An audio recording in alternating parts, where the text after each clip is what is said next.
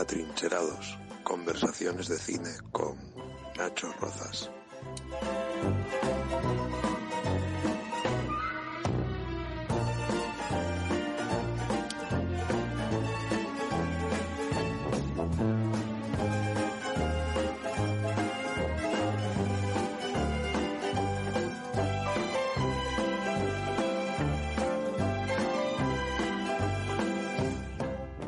Pues hola a todos de nuevo y bienvenidos a Trincherados, el podcast de la trinchera en el que mantenemos conversaciones cinéfilas durante la primera de estas copas eh, de las noches de cuarentena. Hoy tengo conmigo a Diego Solís. Diego es autor de tres libros de poemas, Hagas Abril eh, y El Mundo Marcha y Cállanos con esa música, que es con el que ganó el premio eh, Asturias sí, el premio Joven Asturias de, po- de poesía, ¿no? Que me corrija después Diego el nombre. Pero bueno, está bien. Es profesor de lengua y, y lingua, eh, crítico literario a través de las publicaciones eh, literarias, vamos, de la publicación de, literaria de la Academia de la Lingua, el Comercio y la plataforma eh, Play Presta. Es además socio de nuestro coatrincherado ayer Nacho Wins en Fame Poética y aficionado a las conversaciones de Chigre. Y además, el hombre, eh, voy a añadirlo ahora, ahora sale bien, entonces voy a añadirlo, el hombre de la camiseta eh, Asturias Underground. Eh, quiero, Diego, eh, darte la bienvenida, por supuesto, Trincherados. Así que bienvenido, Diego. Muchísimas gracias por, por invitarme a este fantástico programa, por lo que he podido ir comprobando estos días. Eh, quiero que me expliques un poco lo de la camiseta de Asturias Underground para que quede constancia en la grabación, que a mí me gusta mucho, vamos. Mm, Vale, sí. Bueno, es verdad que la camiseta fue una de las prendas que, últimas que llevé en, esas, últimas salidas pre-pandemia, que ya va- van a quedar casi como algo. eh, vamos a tener que empezar a analizar nuestra historia vital con la vida pre-pandemia y la post-pandemia. Y fue una, una de las que llevé cuando estuvimos ese día por ahí. Y la camiseta, como, bueno, como como la, de la cual me preguntabas, eh, viene un poco de una idea de un poeta que se llama Pablo X. Suárez, que lo llamamos el Suárez, un poco el, el impulsor del término y del concepto de, de la timba poética, eh, de realizar esa serie de mi- micros abiertos a horas intempestivas de, la noche, en su caso, y empezó con esa iniciativa de hacer esas camisetas de, Asturias Underground. Eh, se, pu- se popularizaron un poco en base a, que la llevó Rodrigo Cuevas en el, videoclip de El ritmo de Verdicio. Y bueno, según me tiene contado, pues la verdad que eh, con esa tontería, pues vende esas camisetas él mismo, ¿no? Es camisetas que él mismo fabrica. Pues fantástico. Vamos a hablar hoy de tres películas, como no podía ser de otra manera, que son El Buscavidas, eh, Oh Brother, estas ah, las dos eh, propuestas por Diego, y una, la tercera en discordia, que es París, Texas, eh, propuesta por mí. Y para analizarlas un poco, desde nuestro humilde punto de vista, desde luego, vamos a empezar por orden cronológico y ya sin más, para no perder más el tiempo, aunque no creo que lo estemos perdiendo, eh, quiero empezar a analizar o a comentar un poco la película El, Buscavi- El Buscavidas de Robert Rosen, del escritor Robert Rosen. Eh, el guion es suyo y la dirección evidentemente también. Y la- está basado por lo visto en una novela de Walter Tevis, pero yo no sé si eh, no sé cómo es la novela, realmente no la no la he leído y me gustaría me gustaría leerla, eso sí. Eh, está protagonizada por Paul Newman y por un actor que a mí me gusta mucho, que es eh, George C. Scott, que actuó, ustedes lo podrán recordar, haciendo de eh, fiscal en Anatomía de un asesinato, de Otto Preminger, y también hacía del general en... ¿Cómo se llama esta película de, de Kubrick? En, bah. de teléfono rojo, hacía del general estadounidense. Eh, así que, Diego, me gustaría que me dieses tu, tu impresión de, de, del Buscavidas, vamos. Pues realmente, cuando me preguntaste eh, sobre qué película eh, podríamos hablar, mm, yo me, vi un poco obligado por, por el propio destino este que, que nos está eh, aconteciendo, eh, porque, no sé, curiosamente, las tres, cuatro primeras noches de, de, confinamiento, o que, de las que yo tengo recuerdo de, de ese confinamiento, de las que yo, en las que yo fui consciente, yo creo un poco de, de la que nos estábamos metiendo, eh, en TCM eh, echaron varias noches seguidas eh, el Buscavidas. Y yo, yo estaba despierto viéndola, atónito, y, y fue tanta la, el interés que me, que me causó que la grabé para verla una vez más incluso. O sea que, bueno, la vi, fue la última película que vi más veces, o que por lo menos vi esta última semana más veces. Y me causó una impresión muy, muy grata. Bueno, claro, yo no la conocía, ¿eh? No, vamos, estoy descubriendo estos días la cantidad de premios que tiene, de reconocimiento crítico que tiene. Yo no tengo ningún no tengo ninguna formación sobre cine ni nada, eh, así que tampoco no, no conocía tampoco esta película, sabía de su existencia, pero no, no, no formaba parte, digamos, de mi imaginario y, me, fascinó, la verdad. Sí, y Diego, tú te, te, vamos, yo tengo entendido, yo no la he visto. Eh, ¿Has visto la, la versión que hay posterior? No, no, no, porque ya te digo que a nivel eh, a, a, nivel de ver la propia película, solo vi esta y la vi esta semana. O sea que, bueno, me apetecía comentar como una, una impresión así un poco como recién salida de, del horno, ¿no? Eh, no una impresión de alguien que, bueno, me, está, me dio la impresión por lo que los programas que fui escuchando, que la gente pues suele, escoger películas de las que ya tiene muy vistas o que son sus películas favoritas o, bueno, que son casi expertos, ¿no? Esa película. Pues yo soy todo lo contrario en este caso, porque la vi esta semana, pero sí que puedo decir que me, me, fascinó y hay varios detalles que sí que me gustaría, bueno, después entrar en ellos, que supongo que entrarás tú también. Y, y bueno, a ver, a ver si llegamos, eh, bueno, en algún punto en común a, de alguna de las impresiones que, que, nos causó. Sí, pues hay una versión posterior que es, eh, está dirigida por eh, Martin Scorsese del año 86, en el que el propio Paul, Paul Newman vuelve a, bueno, a protagonizar eh, precisamente esta, a Eddie Relámpago, ¿no? Eh, que era el jugador este de billar. Y se llama El color del dinero. Es de, como digo, del 86. Y es como una especie de, remake, ¿no? De la, de la propia película. Sale eh, Tom Cruise también haciendo de Vincent Loria. Y después, eh, entramos ya en materia. Entonces, eh, quiero eh, porque en realidad, ¿la considerarías una película de cine negro?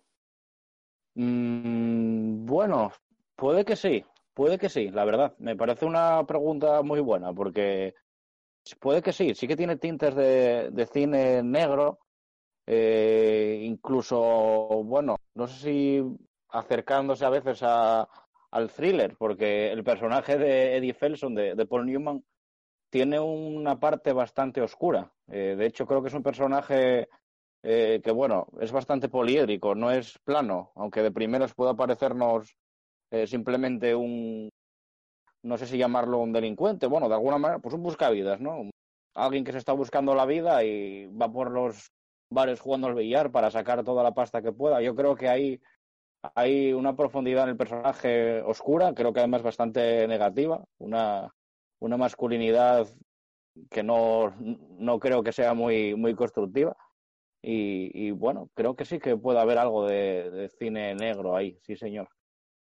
Claro, porque esta película, eh, en realidad, al menos yo lo reflexiono así, ¿no? Como una película al final de cine negro, a pesar de que, bueno, no esté, no esté ambientada con, con policías, con mafiosos, pero sí que el cine negro no solo es eso, ¿no? El cine negro yo creo que es el dinero, eh, la ambición, y hay películas de cine negro que están con el pretexto de un deporte, ¿no? Hay muchas en las que hay un trasfondo de boxeo y precisamente em, de, vamos, de ese, de ese deporte y en la que aparecen timadores, personajes muy parecidos, creo yo, al de Eddie Relámpago, al de Paul Newman en el Buscavidas, que, que constituyen, yo creo, una reflexión, ¿no? El cine negro, a mi, a mi entender, constituye una especie de reflexión sobre la ambición, sobre el éxito, sobre, además, en muchas ocasiones, el sinsentido o el vacío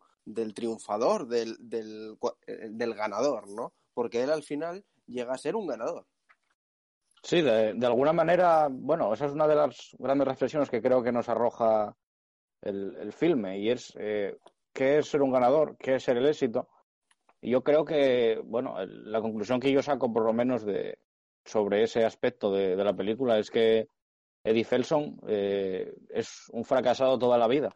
Y es un fracasado, entre otras cosas, porque, porque viene de abajo realmente al final el que mueve los hilos, el que yo considero que es el, protagonista real y el, el, triunfador siempre, en todo momento de la película, es Bear Gordon, eh, que es de, el, que interpreta a este actor que tú comentabas antes, que te interesaba, eh, George C. Scott. Eh, y, y, bueno, creo que ahí nos deja también una reflexión bastante interesante sobre el poder y sobre, sobre los bajos fondos de Norteamérica de una manera muy, muy sutil, pero muy cruda a la vez. Además, eh, es una película que tiene eh, mucho que ver con, con ese tema, yo al menos eh, así lo veo yo, ¿no? Con ese tema perpetuo, por ejemplo, de, de Fitzgerald, que es el, ese binomio del éxito y el fracaso. al final es, un, es una reflexión también, como podría decir Hemingway, tenía un, la de tener y no tener, por ejemplo, ¿no? es esa reflexión. Eh, además, recuerdo que Fitzgerald, lo tengo además anotado en estas notas que utilizo yo, ¿no? Dice que aquello de que lo de la vida americana, cosa que yo creo que refleja muy bien esta película, aquello de la vida americana de los bajos fondos, del, del no deja de ser un outsider, como en muchas películas que ya hemos comentado aquí, eh, en este caso Paul Newman, ¿no? Pero decía Fitzgerald que en la vida americana no hay un segundo acto. Y yo creo que eso lo refleja bastante bien la, la película, ¿no? El, la necesidad de vivir esta vida porque después en realidad no hay otra. Sí, puede que haya también cierto, cierto existencialismo, ¿no? En el buscavidas. Y creo que eso también se refleja muy bien en la forma que tiene de, de relacionarse Eddie Felson con, con Sara. Eh, sí. Que, bueno, creo que es algo que también sería interesante a, a analizar. Eh, cómo se relacionan, ¿no? Cómo se conocen cómo, cómo va evolucionando esa, esa bueno, ese, ese romance tan poco romántico, cómo, cómo avanza y cómo evoluciona y, y, y cómo, cómo acaba, ¿no? De qué manera tan trágica para que al final eh, Eddie Felson, eh, en, la fase final de la, de la película, eh, acabe odiando todo ese, ese triunfo, ¿no? Que, que, que en principio era su máxima aspiración. Exactamente.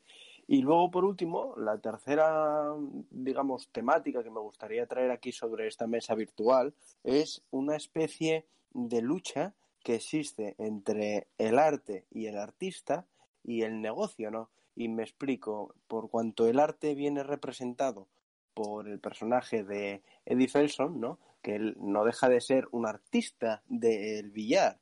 Él lo llega a sentir así en algunas de las escenas que eh, seguramente eh, las, las traeremos a colación más adelante, ¿no?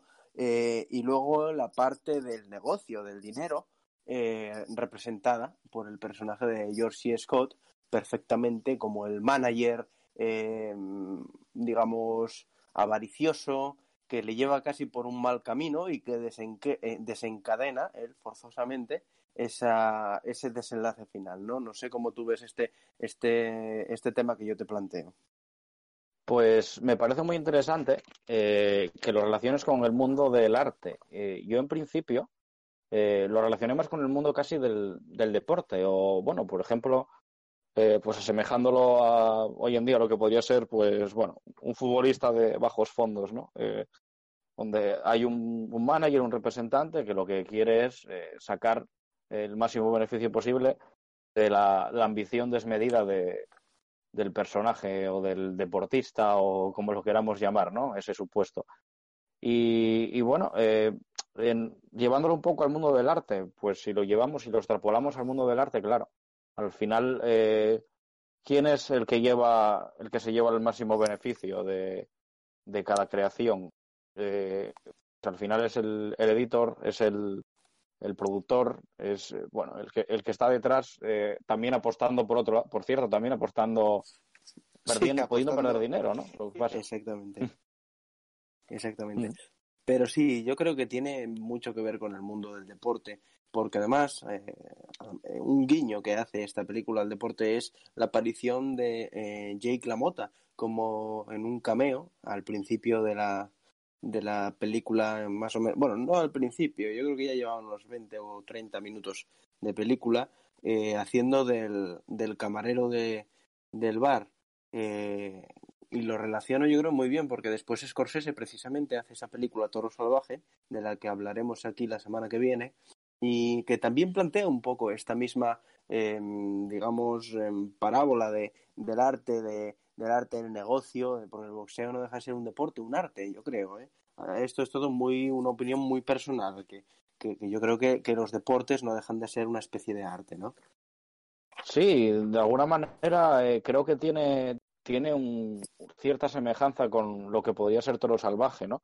Y además eh, se ve muy bien eh, ese final. en Toro Salvaje también me concedió el otro día precisamente de, verla. también creo que no sé creo que era en TCM y el, final de la película, cómo ya acaba el, personaje de el, personaje de, ese Jake LaMotta, eh, acaba eh, como una especie de, monologuista bastante, bueno, bastante decadente en los bares, en los negocios de la peor calaña. Y, y creo que sí que va un poco por ahí, pero sí que, sí que es cierto que no sé si es porque es Paul Newman, que todos ya, o porque se fue ganando con, ese, con los años ese marbete, o por qué, pero parece como que en, en el Buscavidas, al ver a Paul Newman, eh, uno eh, ve ese fracaso de otra manera, ve la decadencia de otra manera. No sé si es porque simplemente es porque es una película del 61 y, y de aquella, pues bueno, los, las buenas maneras eran casi algo hasta hasta habitual en, en la gente incluso de las, eh, de, las esferas más, más bajas o por qué, pero no sé, me da la sensación de que de entre si comparamos el Buscavidas con, con Toro Salvaje, eh, pues es mucho más rudo, mucho más mucho más cutre, el, cutre en el sentido de, de la personalidad, ¿no? Más, más, sí, más ruda, ¿no? Es la palabra que, que se me ocurre. Y Paul Newman al final, aunque sea un buscavidas, o sea, bueno, Eddie Felson, perdón, mm, es un tipo con, con, cierta, con cierta clase. Es algo que me, es algo que me, que me impactó, es una de las cosas que me impactó de la película, la, la, bueno, la capacidad de alguien que es un buscavidas, que es un alguien que está por ahí a, a, a, lo que a lo que salga en el billar y, y, y, siempre va bien vestido, siempre, bueno, salvo cuando se emborracha, siempre tiene una frase ingeniosa, siempre tiene, ¿no?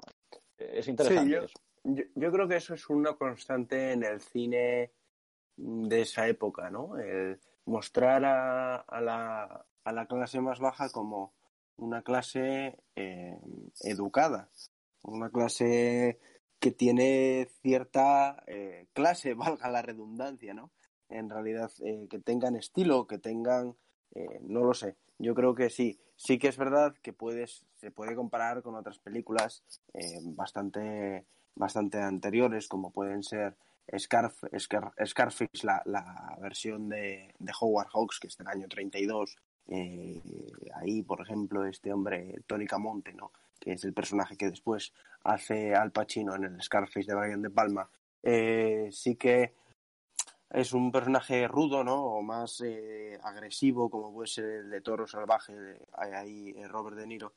Pero tienes toda la razón en que Paul Newman es un hombre elegante y que eso mmm, al menos te conduce a ver el fracaso como de otra forma, con una perspectiva casi más amable, cuando en realidad es una película que no tiene que, o sea, que, que tiene un trasfondo bastante duro, porque este hombre es un, un malvive, en realidad malvive. se entiende que no tiene ni, ni un duro, en ciertas ocasiones de, su vida, que únicamente que se lo gasta todo, además debido a un carácter quizás eh, muy impetuoso, eh, que le viene, yo creo, al pelo, ¿no? A Paul Newman, en este caso, yo creo que es un actor bastante bien elegido y que eso malvive de la estafa, de la estafa de hacerse pasar por alguien que no juega bien al billar, cuando en realidad es un auténtico campeón del, del billar, ¿no? Eh, la película estuvo nominada, para meternos en un plano más, eh, más técnico, eh, nueve veces en los Oscars y ganó a dos, dos Oscars, mejor fotografía y mejor dirección artística.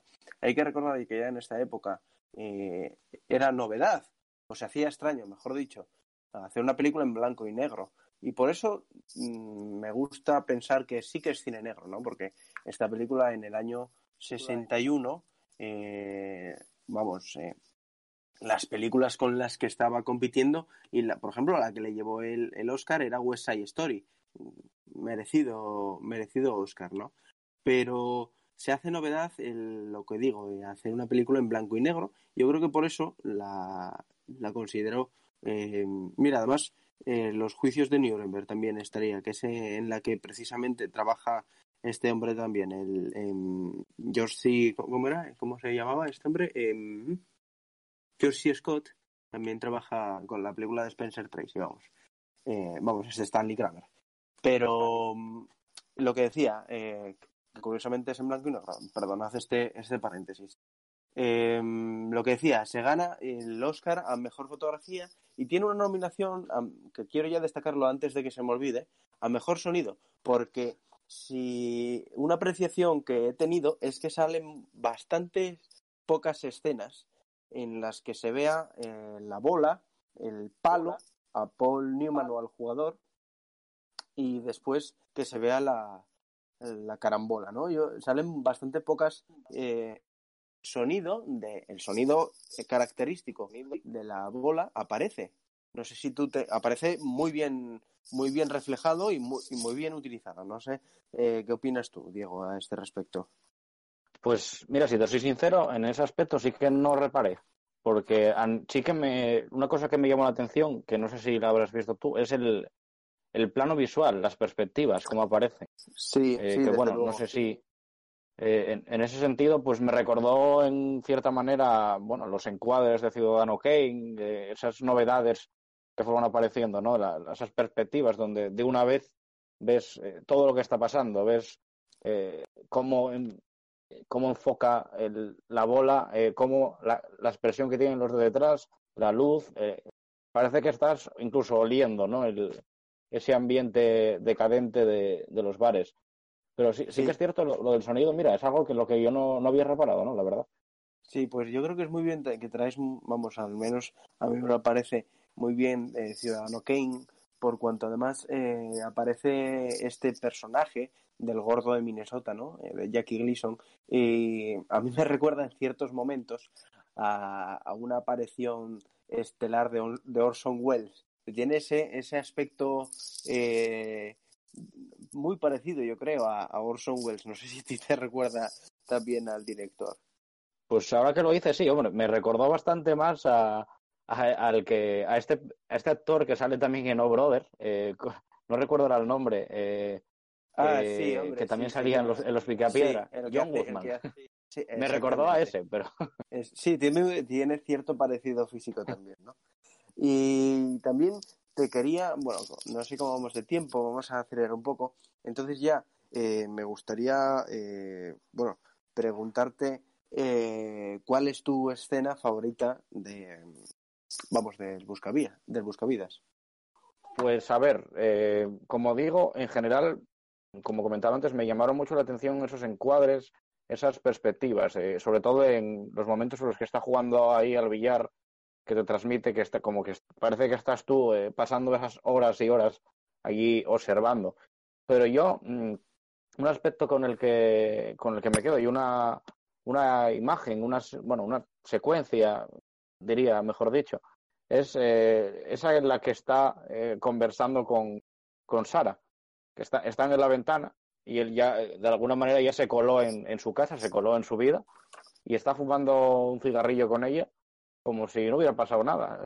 Una chica que prácticamente acaba de conocer o conoce de muy poco, pero ya está en su piso, él ya tiene muy claro eh, qué es lo que, lo, que espera en principio de ella. Eh, ni siquiera creo que la trata bien, eh, es como una relación un poco extraña. y además es un personaje que, que es, es, una escritora, es alguien que, bueno, que es, yo creo que es especial, ¿no? En, de alguna manera, tiene distintas cosas que, que, que le hacen un personaje profundo, no es, bueno, es una, eh, Sara pues se supone que tiene problemas con el alcohol, que, que bueno, que reflexiona sobre muchas cosas, ¿no? Una mujer rompedora para lo que se ponía, se, en la época se, se proponía, ¿no? Como, como mujer eh, que, que, atrae a un, a un Paul Newman. Y, y, sin embargo, el personaje de Eddie Felson la, casi la desprecia. Y, y, esa escena creo que dice muchas cosas. Cuando están en la ventana y él está como fumándose un cigarrillo con ella, como, bueno, como en, si estuviera en un bar. Él realmente es un buscavidas en todo momento. Y creo que ahí se ve, se ve muy claro. Sí, ella, ella tiene además un, un toque de también marginalidad, ¿no? Porque ella es una chica que en un principio dice que era actriz, no explica muy bien de dónde viene ese dinero, ¿no? Pero después te explica que tuvo, eh, que estuvo enferma, que de ahí la cojera, eh, que, se, que vive alejada de su madre y que es su madre la que la mantiene, ¿no? Tiene cierto personaje o, cierto halo, ¿no? De, de marginalidad y después una cosa que luego no busqué eh, y que sí que me gustaría buscar o profundizar, no sé si tú, si tú llegarías a, a, a aclarármelo, ¿no? Pero es el, el nombre que tiene, que es un nombre, eh, vamos, bíblico. Ella además lo, lo explica, ¿no? Que es Sara, que fue la esposa de, de Abraham. Yo creo que ese nombre no está elegido al azar eh, y, vamos, indagaré, eh, indagaré en, en más, eh, más cuestiones, en, vamos, en más profundidad. Eh, el, mm. el, el, la elección del nombre de Sara, a eso, a eso me refiero. Pero si me permites, eh, Diego, te voy a decir cuál es mi escena eh, favorita que es la escena en la que en la que están ellos dos en el, en el campo y él le explica eh, cómo siente cuando se pone en una mesa de, de billar, cómo él siente que el palo es una prolongación de, de sí mismo, ¿no? Que incluso el palo llega a eh, adquirir nervios, ¿no? Ese, ese me, me gusta me gusta mucho esa escena, ¿no? En cualquier caso, eh, vamos a, a, pasar ya rápidamente a hablar de París, Texas, que es una película de 1984, dirigida por Wim Wenders. Es una película que además hay que destacar que está, cuyo país de origen es la República Federal, eh, vamos, la Alemania del, del Oeste, la República Federal Alemana. Palma de Oro, además, el mismo año en Cannes y es una película mmm, que al igual que Secretos y Mentiras que ayer comentábamos de Mike Leigh, eh, yo creo que te cambia la vida. Las comparaba las dos porque al menos a mí, yo vi París, Texas, fue la primera, la primera película que además vi en filming. Eh, es una película larga porque dura dos horas y media. Es una película lenta, además, creo, ¿no? que tiene una trama al principio muy confusa, después ya te vas enterando poco a poco de la trama, ¿no? Que es el personaje de Harry Dean Stanton, eh, sí, Stanton, que deambula o aparece deambulando por un desierto en Texas y que no recuerda nada de ni quién es, ni, ni quién, absolutamente nada de su vida anterior, ¿no? y su hermano eh, aparece como en su busque, en su busca y lo encuentra, entonces le lleva a la casa con su mujer y, el hijo que es el hijo de, de este hombre de, tre, de, tre, de que es Travis, Travis se llama. Y pero después quiero que me des tu primera impresión de porque la mía realmente es magnífica de, de París, Texas. Eh, realmente a mí también es una película que, me encanta. Eh, la descubrí en, la carrera, en, una asignatura que, había sobre guion, eh, en la cual, pues, bueno, todas las películas yo creo que estaban escogidas de manera muy intencionada para que tuviesen una relación con, con alguna obra de la literatura o con algún clásico, ¿no? Esta, por supuesto, pues bueno, tiene ese trasfondo de, de la Odisea. Y, creo que eso también se nota mucho en que todo el mundo, creo que, aunque sea alguien que no esté muy acostumbrado a ver un cine eh, independiente, que, creo que tiene además ciertos toques ¿no? de cine claramente independiente o de cine muy, muy europeo, eh, todo el mundo creo que es capaz de, de hilar bien todo lo que sucede, porque es, es la estructura clásica de, de la narración. Es, eh, de ahí viene un poco todo, ¿no? De, de, la Odisea, de esos, de ese clásico, ese gran clásico de la historia de, de la literatura. Y, y, realmente ahí aparece nuestro, nuestro Travis, ¿no? Como, como un, un héroe eh, de lo desconocido, ¿no? Que ni siquiera recuerda quién, quién es. Eh, la memoria creo que es ahí un, un, factor importante, ¿no? Él no, no sabe quién es, incluso a veces lo que dice es que, que no se acuerda. Es algo que me, que me llama la atención. No es que no lo quiera decir, o, bueno, no los tenemos muy claro en principio, pero él dice, pues como que no se acuerda, ¿no? De, en ciertos momentos de, la información que le que preguntan, pero ¿por qué estás, por qué estuviste tanto tiempo fuera y demás? Y él al principio pues titubea o no, no dice nada, se pasa gran parte de, de la película sin, sin decir nada y sí, realmente pues es una película que me parece fascinante. Yo creo que es una película que habla sobre, desde luego, la pérdida y la redención, ¿no? Pero una redención que no siempre es feliz, creo yo, porque en Travis eh, se puede decir, porque aquí, como dice Nacho Wins, hay que traer los deberes hechos, eh, lo que anda eh, buscando, en cierto modo, es, o lo que busca a partir de la mitad de la película, es que su hijo y su madre estén juntos. Yo creo que llega un momento en que él mismo quiere retomar cierta eh, la familia que tenía, ¿no? Una mujer que se fue a malvivir de su cuerpo, eh, no recuerdo, no recuerdo la ciudad, eh, sinceramente, a la que a la que se fue a vivir tampoco es importante. Y ella, pues, vive en una especie de, de estos peep show de, tan estadounidenses en los que eh, representan, ¿no? Estas mujeres representan diferentes es una especie de club de striptease, ¿no? Eh, una, en cabinas que representan pues diferentes escenas, un hotel, una piscina, una playa y el, estás en cabinas, pero el hombre ve a la mujer, pero la mujer no ve al hombre. Creo que eso es muy importante al final en el desenlace de la, de la película, ¿no? Pero a lo que voy es a que a que la redención o el perdón no siempre es feliz, ¿no? Y esto la película lo, lo describe muy bien, ¿no, Diego? Sí, eh, realmente eh, el personaje de Travis eh, es complejo, ¿no? Porque, como decía, aparece de, de, la nada, aparece ahí en, en un desierto, aparece caminando, vagando, hasta que él va como, bueno, se le, se le aparecen en el camino los familiares, ¿no? Y, ese objetivo que comentas, de que él lo que quiere es reunir a la familia, creo que es, es, claro, pero claro, el, el tema es que él, él se va. Él podría quedarse, en un momento consigue reunir a la familia, consigue su Ítaca, que, que, que ahí sería sí. eh, reunir eh, a la familia o, bueno, incluso podríamos hablar, eh, bueno, realmente como sitio físico sería París o Peris, como lo dirían ¿no? ellos, pero, pero la, la, Ítaca no material sería reunir a, a la familia y, y, y, él está en su mano hacerlo y, y, no lo hace.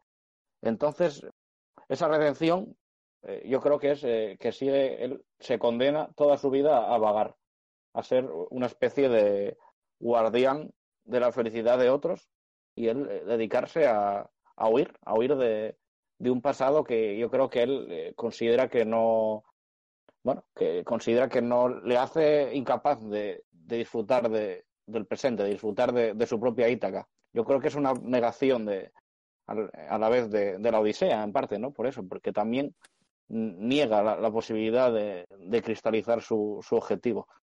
Sí, claro, él yo, se niega a sí mismo eh, la, la posibilidad de cumplir esa o, o- o ese objetivo de, de reunirse con su, con su mujer y su hijo, pero yo creo que lo hace para, bueno, yo creo no, lo hace en realidad para que su hijo pueda estar con su madre, ¿no? Es decir, proporcionar la felicidad a otros a costa de la felicidad eh, propia, ¿no? Él está eh, renunciando a su propia felicidad eh, por un motivo, motivo culpable, ¿no? Y es ahí a donde hay que llegar, que las cicatrices que existen en uno no siempre se pueden se pueden curar, ¿no? Y pasando a la parte de la escena que te que más te gustó, que más te impactó de París, Texas, sé que absolutamente todas son impactantes, además te llevan, en un viaje bastante complicado emocionalmente a una persona. Eh, ¿Cuál es la que elegirías, Diego? Mm, es muy complicado, ¿eh? Como dices, escoger una, una secuencia, una imagen, eh, una, una escena.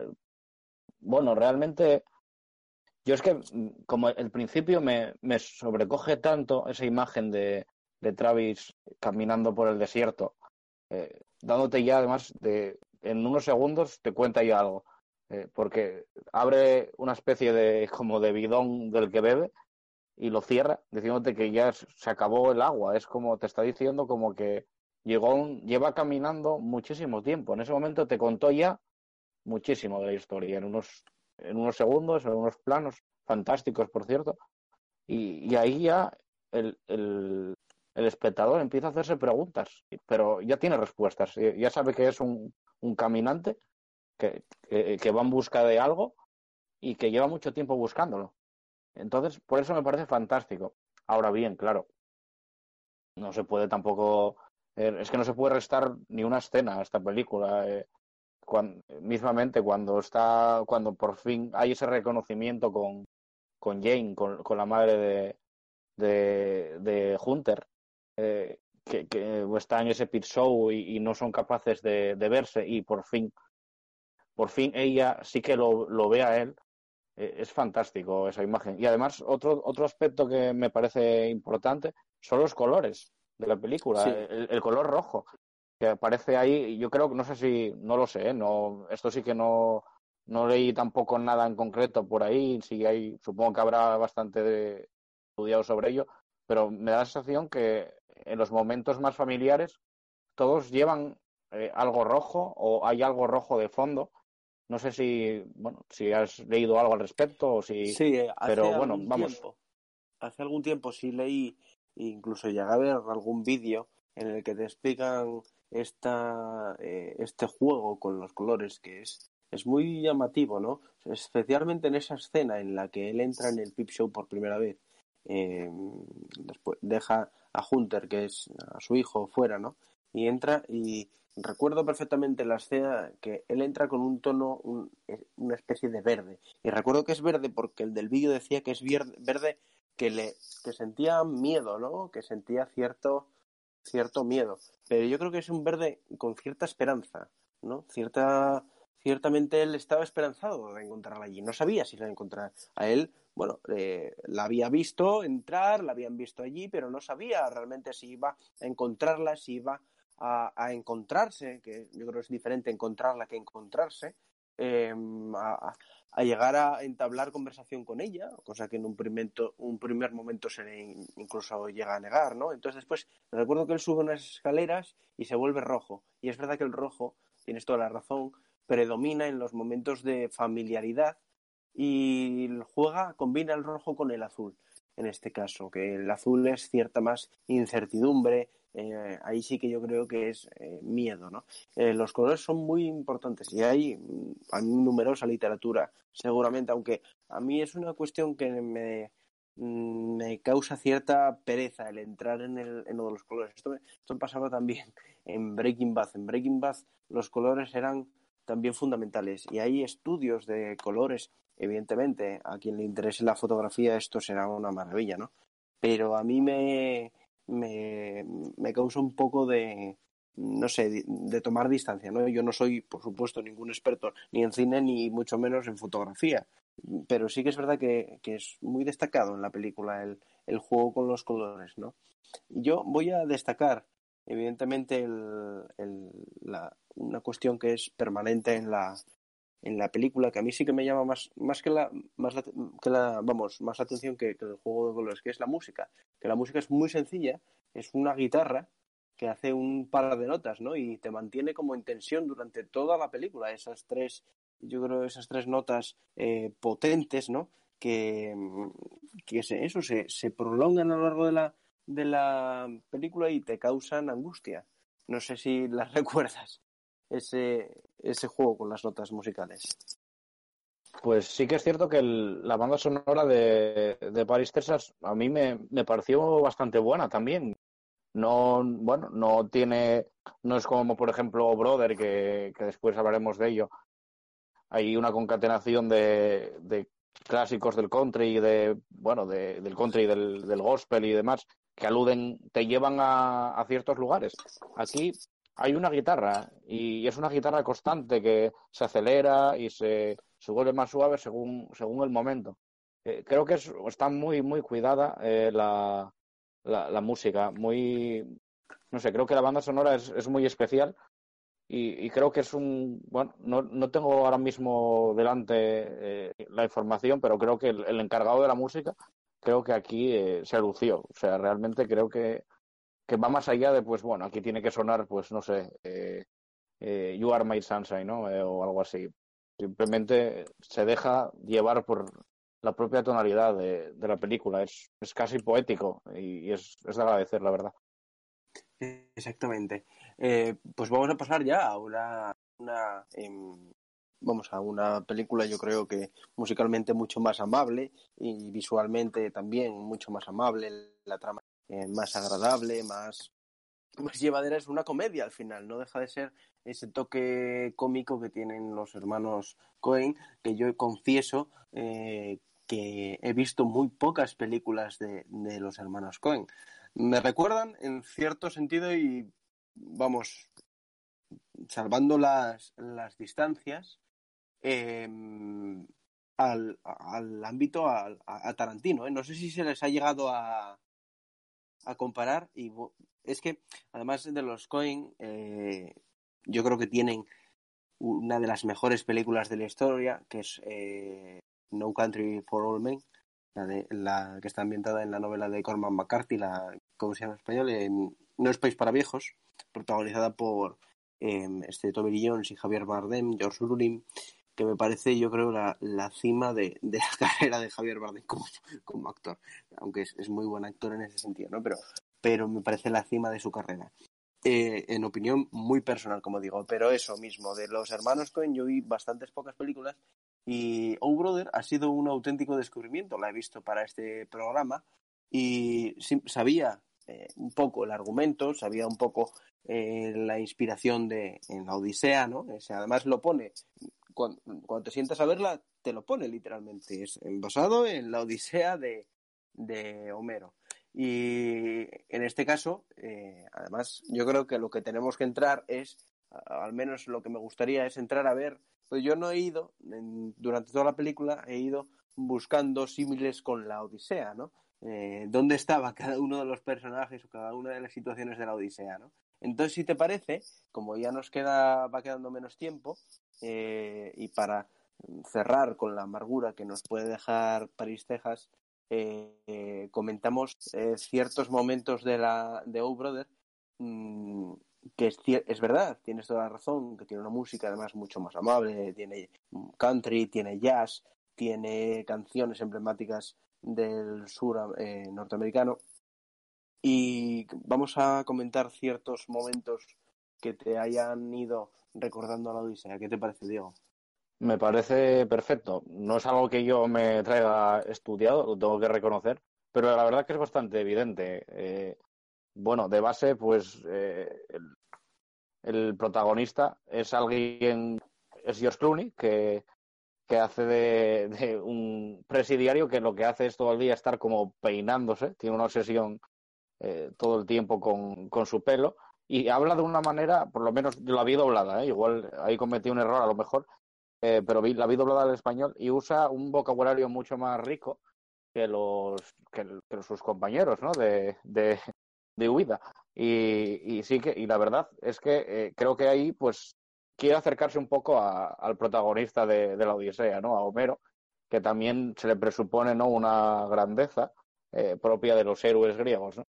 Eh, si bien, bueno, por matizar y acortar, eh, responderte a la pregunta, que tampoco te quiero dar vueltas, pero me apetecía destacar eso del pelo, que es algo que me, me fascinó durante toda la película. Su obsesión por incluso dormir con redecillas para no, para no perder su peinado perfecto. Eh, por ejemplo, ¿no? Un, no lo sé si en los estudios sobre la relación de Brother con, con la Odisea se dice este, pero por ejemplo la bajada a los infiernos, que, creo que en, en, en, en O Brother puede ser eh, en el momento en que en que eh, aparecen en esa asamblea, ese sacrificio del Ku Klux Klan, que me parece, bueno, en realidad es terrible, ¿no? Creo que hay detrás también una, una crítica de la política norteamericana, en la que el, el político más progresista es el, el, que, el que está participando de, el, que está organizando el Ku Klux Klan eh, en, esa parte, ¿no? Eh, de, de, Estados Unidos. Supongo que será el sur, eh, me imagino que será el sur de, de Estados Unidos. Eh, pues bueno, es, me parece que es una, una escena eh, que, que, nos saluda directamente a ello. También la del cíclope, eh, donde sale este actor que decía sí, que te llama tanto la atención, John Goodman, eh, que es el, es, le falta un ojo, lleva un parche, y creo que también es comparable con el cíclope, con la aparición del cíclope en, en la Odisea de Homero. Son dos sí. escenas ¿no? que creo que son, son evidentes. Incluso incluso en la escena de, del Ku Klan, que sale uno de los miembros del, del Ku Klux Klan, es precisamente este actor eh, John Goodman, que hace la vez de, de cíclope, de Polifemo, ¿no?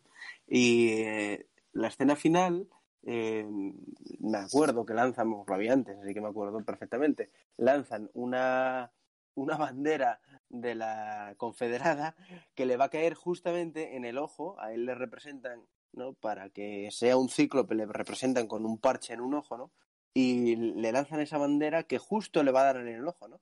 Que dices tú, va, pues le va a dejar ciego como, como precisamente eh, Odiseo deja ciego a Polifemo y permite huir a los demás, ¿no?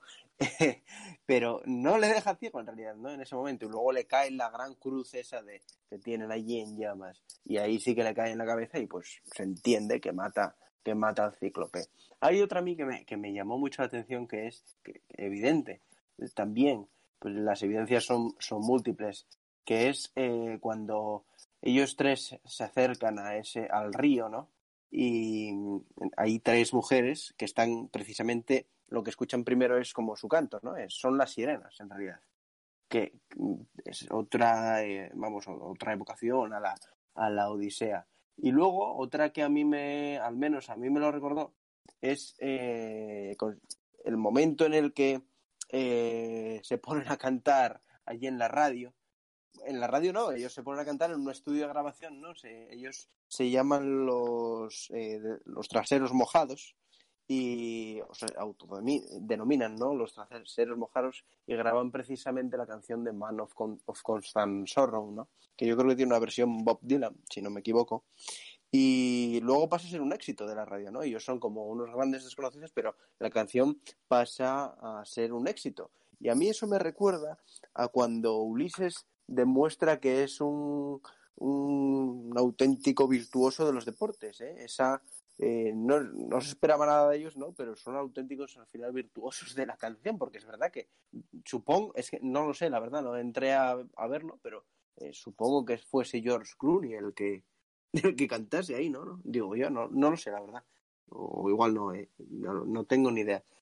Pero, eh, no sé, tiene me, a mí la película me parece una película, yo, yo admito que no es una de las grandes películas de mi vida, pero es una película muy amable de ver y que si tiene además las bueno la, la narrativa de la, de la Odisea detrás, ¿no? que no sé a ti qué, qué más impresiones te ha causado, Diego. Eh, ¿Impresiones en, en, qué sentido, Nacho? Pues ya amplias, pues ya para ya ir cerrando. Ya para... Pues como tú bien dices, eh, estoy de acuerdo en que es una película entretenida, que creo que eh, se puede ver, la, la, puede ver cualquiera y que le parezca una película divertida, aunque también es verdad que, bueno, el humor de los hermanos Cohen es peculiar. Eh, tampoco hay que olvidar eso. Yo, a mí me hace gracia y me gusta y, creo que, a mí, creo que te, te lo comentaba antes, ¿eh? así fuera de, de, de conexión, digamos, de, que me recuerda un poco a, al humor del, de los Simpson. Ese humor que parodia hasta lo absurdo la sociedad americana, que al final también es parte de nuestra sociedad, porque bebemos, aunque no queramos de ahí. Y, no sé, me parece fantástico cómo eh, de una gran obra de la literatura eh, lo llevan a Estados Unidos, al, al sur de Estados Unidos, y, y hacen esa disección fantástica de la narrativa del, estadounidense, ¿no? De cómo eh, del propio, bueno, de, del, estadounidense de aquella época de, del sur, ¿no? Del country, cómo son engañados por, por la política, cómo los políticos, incluso como decía antes, el más progresista, forma parte de, del Ku Klux Klan. Eh, bueno, es, me parece, me pareció fantástica, ¿no? Como, cómo se hila todo y con un toque que igual la parodia le hace incluso ser, ser más amable. Una cosa que se me olvidó com comentar antes y que también podía ser una de las escenas que, que más me gustan es la del, la del ciego, ¿no? Que, que cómo aparece al principio y al final para vislumbrar el, el, camino, ¿no? Desde la vía del tren, algo, las vías del tren que, que significan tanto para cualquier road movie eh, americana eh, decadente, eh, que es muy típico que viajasen en, en los trenes de, de, transportes colándose. Eh, me pareció también fantástica, una referencia que, que me, me, encantó, ¿no? Ese principio y ese final casi redondo, ¿no? Bueno, sí, no acaba claro, exactamente ahí, pero... Él recuerda a ese profeta que salía, ¿no? No recuerdo el nombre, o sea, en el... En, sí, Tiresias, ¿no? Se llamaba.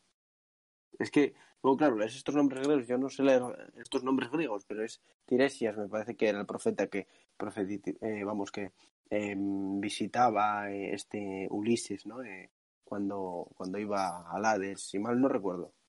Y mm, te iba a decir que sí que es verdad, tiene un, un humor que es eh, realmente bueno. Yo recuerdo exactamente la escena en la cuando, cuando roban esa especie de empanada o de o de tarta, ¿no?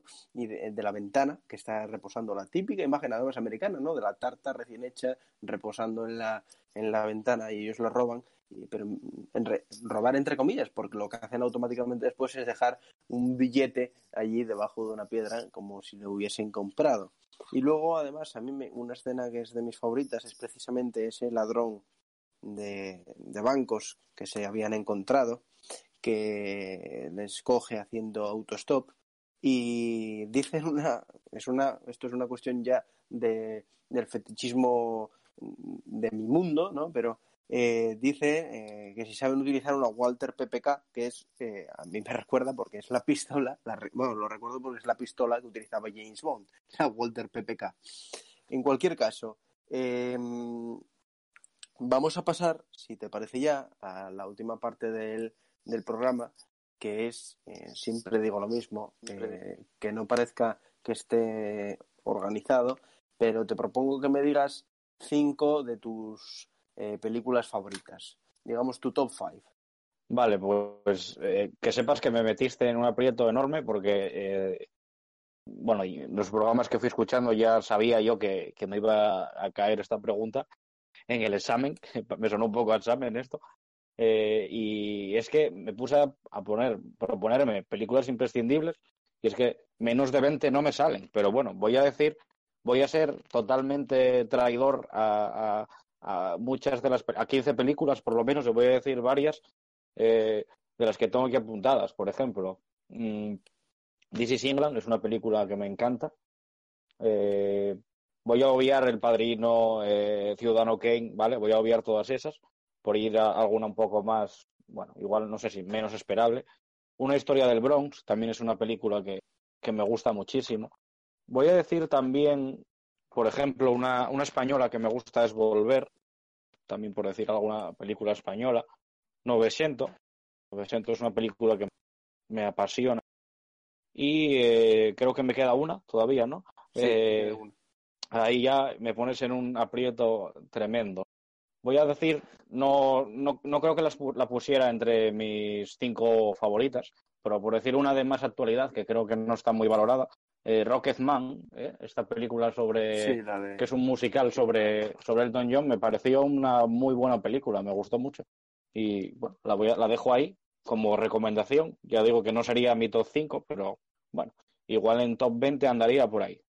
Pues perfectamente. Y por último ya, eh, te quiero preguntar que me hagas una recomendación de qué hacer en casa durante esta cuarentena.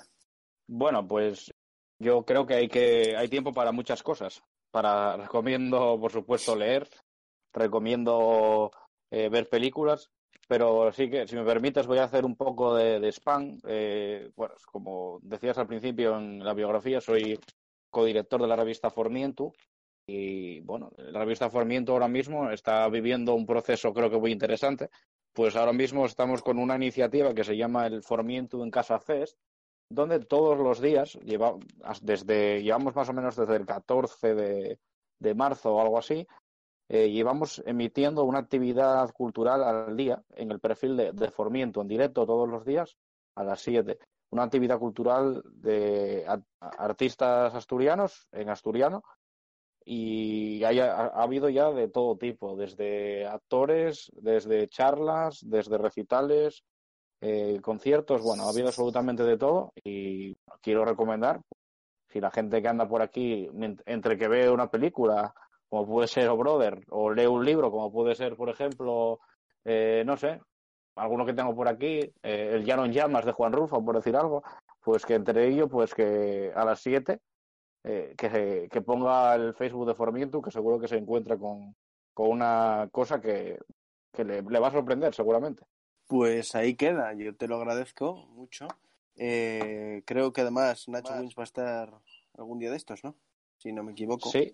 Eh, ahora mismo me pillas en el día exacto, pero sí, sé, sé que va a estar un día recomendando discos y espero que nos reserve también un ratín para, para pincharnos algo, algún disco, que es un auténtico crack, como él sí que hace llamar pincha, pero bueno, vamos a llamarlo DJ, ¿no? Que queda más guay. Yo le llamé ayer, ayer le llamé pincha vinilos. Sí, es que me, me, me recuerda un poco a Josete, eso, en Cuéntame, cuando el al hombre que estaba en los guateques poniendo ahí la música. Y Exacta, exactamente. Eh, bueno, Diego, pues eh, gracias por, por estar, eh, po- gracias por, por acompañarme esta noche.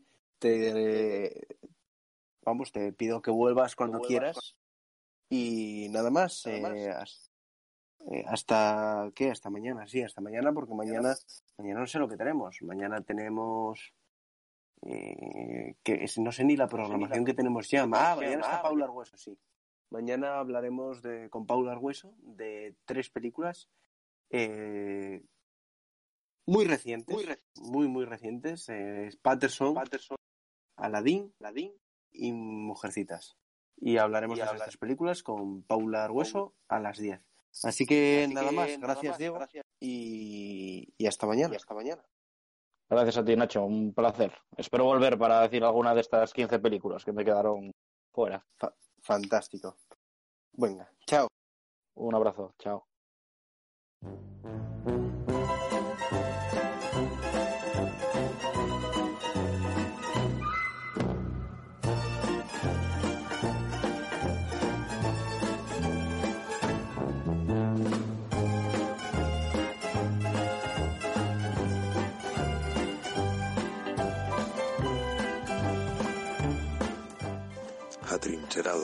Conversaciones de cine con Nacho Rozas.